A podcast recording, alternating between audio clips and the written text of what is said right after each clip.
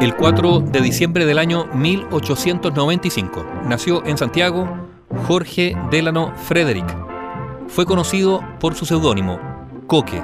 Fue uno de los más importantes pioneros del cine chileno y fue también un afamado dibujante y caricaturista, fundador de la revista Topace y Premio Nacional de Periodismo.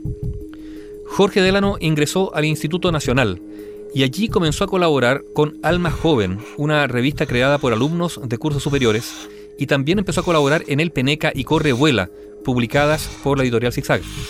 El año 1913, antes de terminar el liceo, comenzó sus estudios de pintura en la Escuela de Bellas Artes, donde fue alumno de Fernando Álvarez de Sotomayor.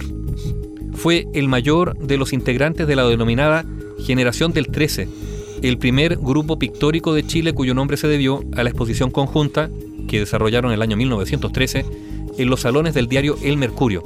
Por entonces, Coque tenía 18 años. De ese periodo son sus primeros intentos cinematográficos. En el año 1913, Jorge Delano escribió y filmó El billete de lotería, que fue estrenada en 1914. Fue su primera película y en ella también actúa. El año 1917 también actuó en El hombre de acero junto a Pedro Siena Rafael Frontaura y Carlos Cariola, entre otros. Entre los años 1920 y 1924, Jorge Delano estuvo en el diario Ilustrado como caricaturista.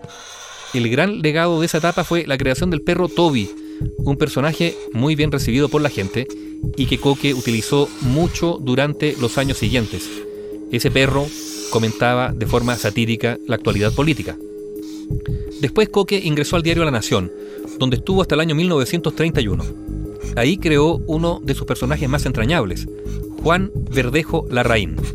La caricatura, que luego fue editada en la revista Topace, era un roto chileno pobre, optimista, despistado, pero con un agudo juicio político. En su calidad de promotor del cine chileno, Jorge Delano se adjudicó el año 1929 una beca otorgada por el gobierno de Carlos Ibáñez del Campo para profundizar sus conocimientos en técnicas del cine sonoro en Hollywood, en Estados Unidos. Pero como el dinero comprometido no llegó, tuvo que mantener a su familia realizando exposiciones y actuando de extra, y tuvo que también acortar su estadía. De todas maneras, logró implementar en sus obras lo aprendido en el país del norte. Volviendo a Chile, filmó La calle del ensueño, que recibió el premio a la mejor película de habla española en la Feria Internacional de Sevilla. El año 1934 dirigió Norte y Sur, protagonizada por Hilda Sauer y Alejandro Flores, la primera película sonora sudamericana y que se encuentra desaparecida. Según la Universidad de Chile, hasta hace algunos años se rumoreaba su existencia, pero ha sido imposible localizar copias o negativos. El año 1931, Coque fundó junto a Joaquín Blaya y Jorge Sangüesa Topase, una revista que explotaba de manera aguda la sátira política y que fue también muy bien recibida por el público.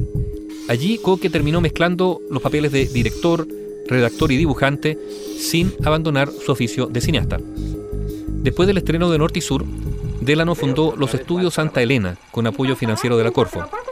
El primer resultado fue la película Escándalo en 1940 y luego le siguieron La chica del crillón en 1941 y Hollywood es así, que se estrenó en diciembre de 1944, protagonizada por María Maluendi y Pedro de la Barra, y que es una de las pocas cintas que se conservan en la Cineteca Nacional de Chile. El año 1946, la productora estatal Chile Films llamó a Coque para dirigir la película policial El hombre que se llevaron. Señor, ¿van ustedes a Santiago? Sí, señorita, vamos a Santiago. El film también está en la Cineteca Nacional de Chile y fue el último largometraje dirigido por Jorge Delano. El año 1948 vendió la revista Topace y se concentró en el trabajo periodístico colaborando con distintos medios en Chile y en el extranjero. El año 1952, Jorge Delano recibió el Premio Internacional de Periodismo María Morse Cabot en la categoría Dibujantes y el año 1964 fue distinguido con el Premio Nacional de Periodismo.